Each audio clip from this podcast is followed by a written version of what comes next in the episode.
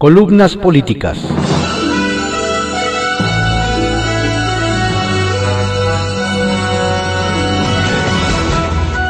Continuamos con la audiosíntesis informativa de Adrián Ojeda Román, correspondiente a hoy miércoles 5 de mayo de 2021. Demos lectura a algunas columnas políticas que se publican en periódicos de circulación nacional. Arsenal, por Francisco Garfias, que se publica en el periódico Excelsior. El ausente. No entiendo el comportamiento del presidente López Obrador frente a la tragedia que dejó 24 muertos y 69 heridos. Ni siquiera un tuit de consuelo a las víctimas y sus familias en toda la noche. El desplome del convoy se produjo a las 22.22 horas en la línea 12 del metro entre las estaciones Olivo y Tezonco. Una traba, una trave se venció. El silencio del presidente se extendió hasta la mañanera, ocho horas y media sin manifestarse. ¿Estaba dormido y nadie se atrevió a despertarlo? Es pregunta sin ánimo de provocar. El presidente brilló por su ausencia en el lugar de la, tragedia. Tampoco hizo un recorrido por los hospitales para apapachar a los heridos. Mucho menos se acercó con los familiares de las víctimas. Seguro pensó que eso le tocaba a Claudia Sheinbaum. El hecho ocurrió en la Ciudad de México. El saldo rojo es alto. Se trata de la peor tragedia en la historia del metro mexicano. En cualquier lugar del mundo, el primer mandatario se habría hecho presente en el lugar. Aquí no. ¿Dónde está ese instinto popular que tanto se le elogia? ¿Dónde? El desplome del metro no fue en las lomas, Santa Fe, en el Pedregal o en alguna zona fifí. Fue en Tláhuac, una zona muy popular. Decretó, eso sí, tres días de luto nacional con la bandera a media asta. Claudia Sheinbaum negó que el derrumbe del convoy se haya producido por falta de mantenimiento. Jura que es tarea de todos los días que a diario hay revisiones. Entonces, ¿qué falló en la línea 12? ¿Hubo negligencia? Hay que esperar el peritaje. Nos va a decir exactamente qué pasó, dijo la jefa de gobierno. El peritaje lo va a realizar la empresa noruega DNV, precisó. Fuentes bien informadas nos aseguran, sin embargo, que las autoridades capitalinas habían sido alertadas de los riesgos del colapso. Circulan imágenes que dejan ver el peligroso desnivel en esa parte alta de la línea 12. Los vecinos juran que advirtieron de la debilidad de la estructura. Cada vez que veníamos a Walmart se veía que estaba desnivelada esa parte donde colapsó el metro. Así estaba desde 2020, aseguró un joven que dijo llamarse Miguel Ángel a reporteros que lo entrevistaron en el sitio. La subdirección de mantenimiento del metro estuvo acéfala casi un año. La titular del sistema de transporte colectivo, Florencia Serranía, asumió personalmente la función. Apenas el pasado 29 de abril fue nombrado su nuevo titular, Naum Barroso. La exigencia de que Serranía renuncie a su cargo está por todos lados. Fue tendencia en Twitter. Pero no es la primera vez que la jefa de gobierno la sostiene en situación de crisis. En enero se quemaron las oficinas del sistema de transporte colectivo. En esa ocasión declaró, yo solo soy la directora del metro. Y allí se quedó. El derrumbe de la línea 12, construida por el consorcio Carso Ica Alstom e inaugurada en 2012, les, les pega a dos presidenciables, Marcelo y Claudia. Ambos perdieron la noche de lunes la confianza de una buena parte de los mexicanos. El primero construyó la famosa línea dorada, que ahora es negra por el luto. Su imagen está inevitablemente asociada con la tragedia. Basta con asomarse a las redes sociales. Están plagadas de reproches hacia el canciller. Ya se puso, Marcelo, ya se puso a disposición de las autoridades para esclarecer las responsabilidades a que haya lugar. El que actúa con integridad no debe de tener temor a nada. El que nada debe, nada teme, dijo el ex jefe de gobierno, hoy titular de la Secretaría de Relaciones Exteriores en la mañanera de ayer. En marzo de 2014, cuando ya no era jefe de gobierno, se suspendió el servicio en 20 estaciones de la línea 12. Sus detractores lo involucraron en presuntas irregularidades. Le reprochaban una probable adjudicación directa de compra de vagones a la empresa CAF, la construcción indebida con curvas fuera de norma que provocó graves fallas en el tramo elevado de la línea. Marcelo se mudó a Francia. A la jefa de gobierno le afecta porque ocurrió en la Ciudad de México. Hay fundadas sospechas de que su equipo estaba advertido de los riesgos de esa línea, pero se dejó correr. Falta de recursos para el mantenimiento por financiar los programas del Ejecutivo Federal es otra pregunta. La Coparmex hizo un llamado a las autoridades de la Ciudad de México a no aplicar la política de austeridad que caracteriza la 4T en áreas trascendentes y de vital importancia como el sistema de transporte colectivo en lugar de ser un ahorro que haga eficiente el gasto público, se ha convertido en una austeridad que mata, sostuvo la Confederación Patronal de México. Capital Político, por Adrián Rueda, que se publica en el periódico Excelsior. Claudia se tiene que ir. Si bien ella no construyó el metro, no conduce trenes y no se encarga del mantenimiento del sistema de transporte colectivo, Claudia Sheinbaum sí es la responsable de nombrar y mantener a Florencia Serranía como directora, a pesar de las muertes que su negligencia ha causado.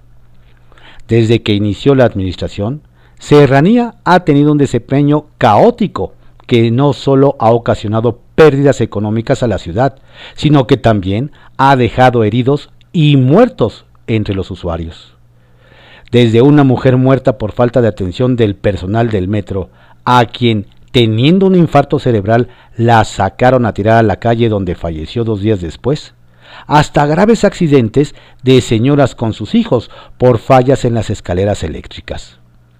Las pifias más recientes habían sido el alcance de trenes en la línea 1 del metro, que dejó un muerto y varios heridos y la explosión del centro del control del sistema de transporte colectivo que dejó también muertos y heridos sin contar las afectaciones del servicio.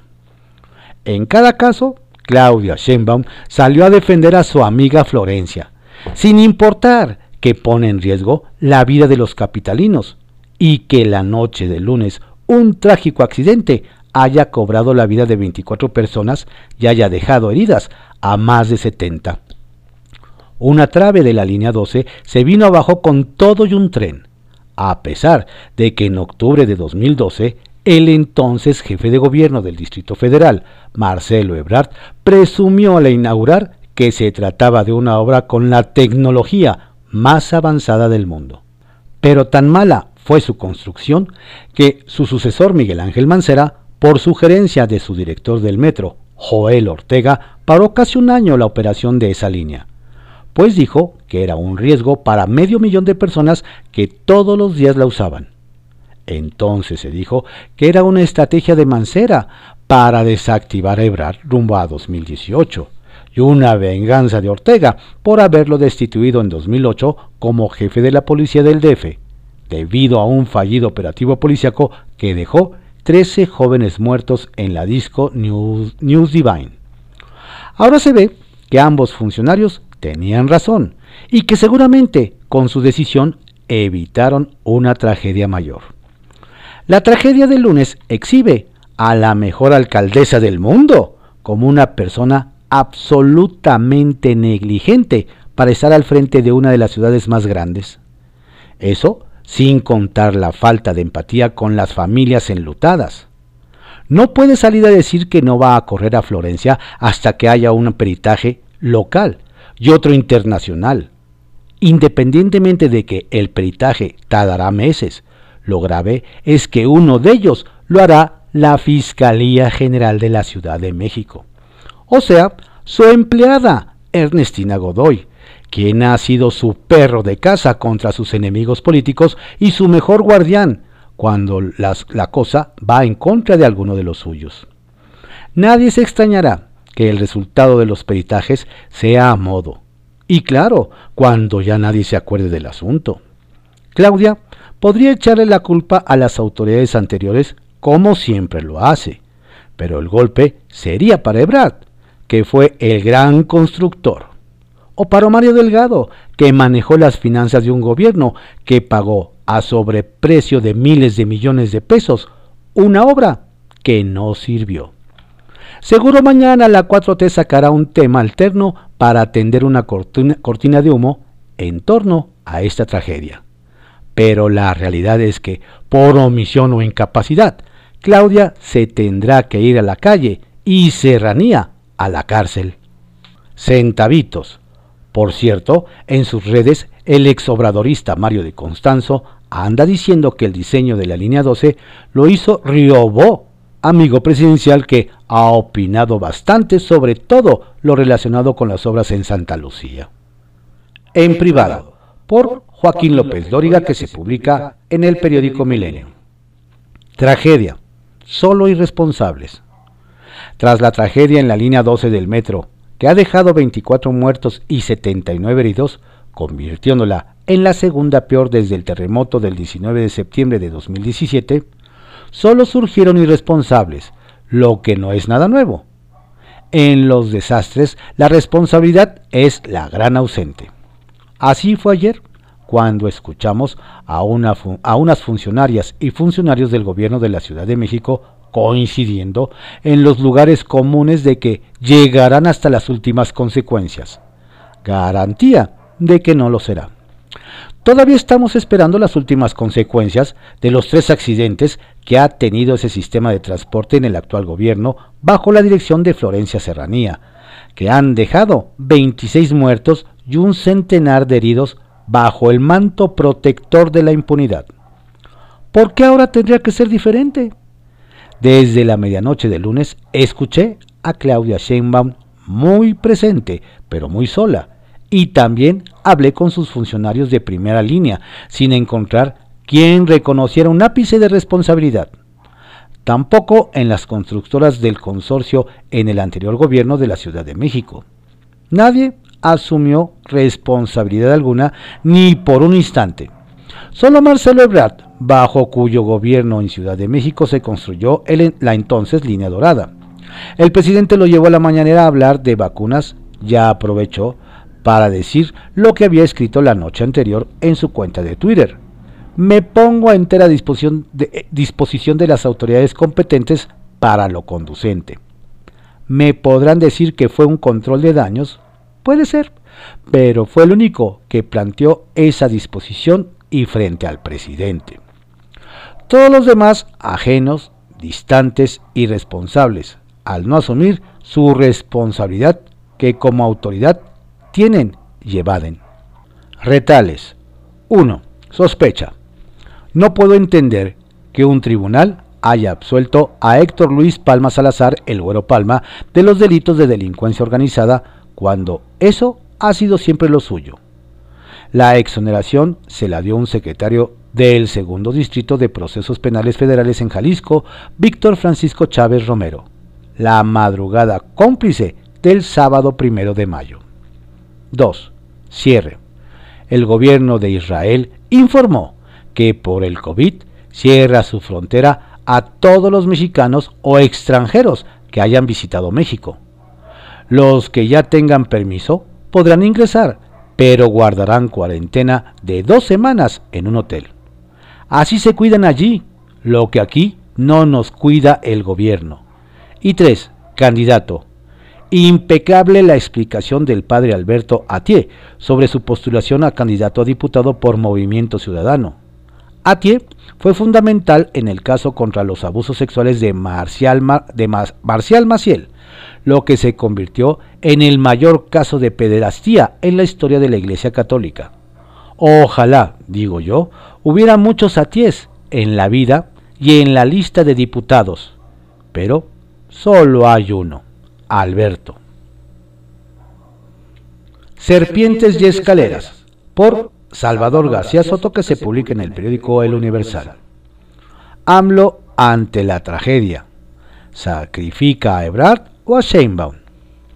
Frente a la peor tragedia que se haya vivido en el metro de la Ciudad de México, al presidente Andrés Manuel López Obrador le ganaron el hígado y su egocentrismo, porque tras unas breves y obligadas condolencias a las familias de las víctimas inocentes de este trágico accidente, no tuvo para los deudos y para la ciudad entera que lo encumbró en su carrera política y se convirtió en su mayor bastión electoral, nada más que ofrecer, y en vez de un discurso de aliento, de esperanza y que garantizara que habrá, habría la verdad y justicia para los 24 muertos oficiales, casi 80 heridos y varias personas que ayer seguían desaparecidas o sin identificar, prefirió recurrir a su ya gastado pero agresivo discurso contra la prensa crítica a la que culpó de utilizar la tragedia en su contra muy lejos de un discurso de altura, de un gesto de nobleza y humildad política como lo hubiera sido a visitar a los heridos o a los familiares de los muertos y desaparecidos. El presidente se solazó en su soberbia. Ayer llevó a su conferencia a los dos personajes que están en el ojo público, el canciller Marcelo Ebrard ex jefe del gobierno de la Ciudad de México, en cuya administración se construyó la línea de la tragedia, y la jefa de gobierno de la ciudad, Claudia Sheinbaum, responsable del mantenimiento y vigilancia de la infraestructura del metro. Parecía como si convertido en el jefe del Coliseo romano, hubiera llevado ayer a la arena del Palacio Nacional a sus dos mejores gladiadores y prospectos presidenciales a sabiendas de que los leones y el pueblo exigirían sangre por la tragedia. A cada uno le dio su turno para salir a la arena del Coliseo. A Ebrard para decir que él que nada debe, nada teme, y que está dispuesto a comparecer ante las autoridades que así se lo requieran para explicar cualquier detalle sobre el contrato, la construcción y las especificaciones técnicas. A Sheinbaum, mientras tanto, López Obrador no solo le puso el foro inigualable de la mañanera para que prometiera que habría una investigación independiente con una empresa extranjera como encargada, sino que el presidente también arropó, como tantas veces lo ha hecho, a la jefa de gobierno al señalar que el gobierno de la República avala y apoya lo que ella decida. Así dio la impresión de que, si bien a los dos los mandó a la arena pública, al presidente le ganó la debilidad que siempre ha sentido por Sheinbaum, a la que, ante la tragedia, claramente cobijó y respaldó. De ahí surge la duda. Si tuviera que sacrificar a uno de sus dos primeros alfiles para la sucesión de 2024 el tercero pero ajeno a esto es Ricardo Monreal, para satisfacer las exigencias de justicia, ¿a cuál de los dos sacrificaría? En términos políticos, al presidente le conviene que la culpa sea para Ebrard, porque cuando se construyó la polémica línea 12, Marcelo era político del PRD y AMLO no tenía nada que ver con los asuntos de la Ciudad de México. Pero si el tema es de mantenimiento, algo que es responsabilidad única del gobierno actual de la Ciudad de México y por lo tanto de Claudia Sheinbaum, entonces se puede abrir la caja de Pandora. Y si el tema de la tragedia se centra en la austeridad y recortes presupuestales dictados desde Palacio Nacional, entonces la tragedia toma otra dimensión y puede salpicar directamente al presidente por austeridad no hay medicinas ni insumos médicos. Se incendian los bosques, se quedan sin refugios las esposas golpeadas, hacen faltas vacunas contra el COVID, etc. Así que en el dilema de a quién sacrificaría y entregaría a los leones López Obrador, si el clamor popular por esa tragedia crece, no hay duda, la culpa de Claudia Sheinbaum es la culpa de la 4T. La culpa de Marcelo Ebrard es solo de Ebrard. Historias de reportero, por Carlos Doré de Mola, que se publica en el periódico El Universal. El presidente sin corazón y sin discurso. La tragedia en la línea 12 del metro de la Ciudad de México volvió a exhibir a un presidente al que la privilegiada vida en Palacio Nacional lo ha dejado sin corazón para entender el dolor del pueblo sobre el que manda. Encima que la desgracia haya sucedido en la ciudad que gobierna su grupo político desde hace más de 20 años, lo ha dejado sin discurso. Ya no puede echar mano de culpar a los gobiernos del pasado. En la capital del país, él es los gobiernos del pasado. No es la primera vez que Andrés Manuel López Obrador se pone a sí mismo por delante de las víctimas. Para decirlo francamente, eso no me lo esperaba de él. Su larga lucha como dirigente opositor popular y su imagen de un político cercano a los más desfavorecidos me hicieron imaginar que su gobierno sería una extensión de esas cualidades. Pero no. Ya con la banda tricolor eh, al pecho, hemos visto una triste metamorfosis. Aquel hombre que se ensució los zapatos para recorrer dos veces todos los municipios del país está convertido, para ponerlo en sus propias palabras, en un fifí que goza de los lujos del palacio mientras se la vive quejándose de tantos y tantos males que le aquejan. A él, no a su pueblo. En este egocentrismo monárquico, no empatiza con las madres solteras a las que despojó de estancias infantiles porque las considera instrumentos de la derecha para atacarlo. No escucha a las víctimas de la violencia porque no quiere manchar su investidura presidencial. No entiende el movimiento de mujeres porque cree que están orquestando una conspiración para derrocarlo. Desprecia a los papás de niños con cáncer que no tienen medicinas porque el, lucubra que están manipulados por los farmacéuticas.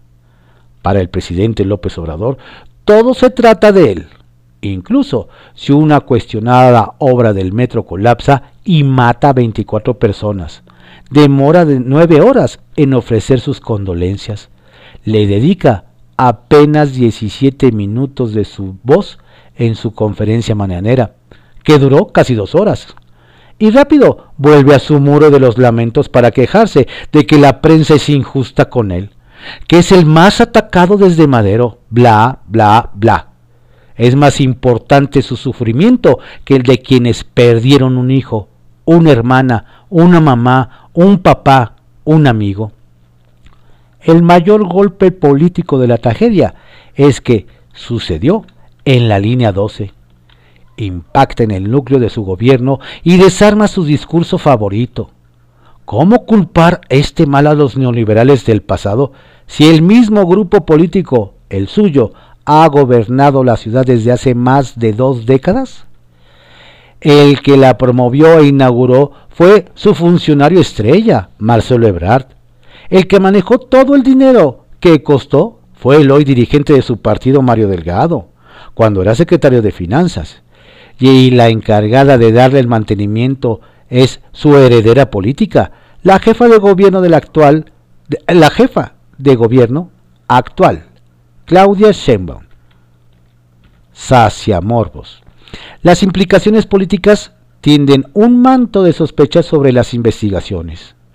Para los dos presidenciables de Morena, la tragedia puede costarle las aspiraciones. Quizá elijan dispararse entre ellos para intentar aniquilar a su rival interno o ponerse de acuerdo para echarle la culpa a alguien de afuera. Si alguien creía que ya la había librado, deberá recordar que están de moda los desafueros. Estrictamente personal, por Raimundo Riva Palacio, que se publica en el periódico El Financiero el cisne negro de la línea 12. La jefa de gobierno de la Ciudad de México, Claudia Sheinbaum, estaba empapada de cólera tras las primeras evaluaciones por el colapso de una ballena de la línea 12 del metro, que provocó decenas de muertes y heridos. Tenemos que llegar hasta las últimas consecuencias, demandó a sus colaboradores. Hasta donde tope, porque, aunque no lo dijo, se está jugando su futuro. Marcelo Ebrard, secretario de Relaciones Exteriores, que inauguró la llamada línea dorada, no esperó que lo cuestionaran y desde el lunes por la noche dijo que estaba a disposición de las autoridades para cualquier tema relacionado con la investigación del accidente, buscando así neutralizar un daño para el futuro. Hay un efecto colateral de esta tragedia que tiene que ver con la sucesión presidencial. No hay ninguna evidencia de que Sheinbaum o Ebrard estén pensando en el 2024 y están claramente consternados por la tragedia. Pero en su entorno y en la sociedad política, las discusiones paralelas a esta desgracia nacional se enfoca en la lucha de poder y los realineamientos de las futuras candidaturas presidenciales. La jefa de gobierno y el secretario son dos de los colaboradores más eficaces del presidente Andrés Manuel López Obrador, en quienes deposita confianza porque siempre dan resultados. Sheinbaum, que es como parte de la familia, es parte del Gabinete de Seguridad Federal, lo que es inusual, y acude todos los lunes a Palacio Nacional para participar con voz y voto. Con el accidente, el presidente no la dejó sola, sino la llevó a la mañanera de este martes en Palacio Nacional, donde le dio la tribuna para que hablara sobre un tema eminentemente capitalino sin dejar de respaldarla. Ebrard no tiene esa ascendencia en él, pero le es funcional. También tuvo en la mañanera donde regularmente los martes informa sobre el acceso a las vacunas anti-COVID, pero recibió tiempo suficiente para que se defendiera y dijera estar dispuesto a colaborar en todo lo que requieran las autoridades durante la investigación de lo que provocó la tragedia, haciendo su propio control de daños. El presidente los respaldó no incondicionalmente, sino para buscar evitar el hinchamiento fácil por la tragedia. De manera correcta, pidió que no se adelantaran vísperas y que se dejara correr la investigación, que será la que determine las causas y eventuales responsabilidades por el colapso. Buscó frenar el presidente la abierta cacería que se desató en las redes sociales en contra de Ebrard recordando los problemas que tuvo la línea 12 de origen, que provocó que su sucesor en la jefatura de gobierno, Miguel Ángel Mancera, cerrara 11 estaciones por problemas de construcción. Y los ataques que también recibió Sheinbaum. Están en medio de la polémica política ante la tragedia que se vive. Ebrard se llevó la peor parte, señalando en los términos más duros e incriminatorios posibles sintetizados por el hashtag en las redes sociales de Ebrard Asesino, que durante horas figuró entre los temas más relevantes de la conversación digital. El canciller recibió indistintamente la metralla de amigos del gobierno y enemigos entre las plumas afines al régimen.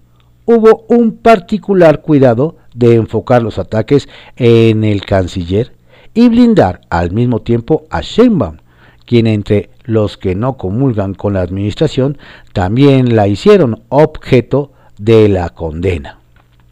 La tragedia se volvió combustible adicional a la polarización política. De la misma forma, un interlineado de parte de las críticas fue la lucha por la sucesión presidencial.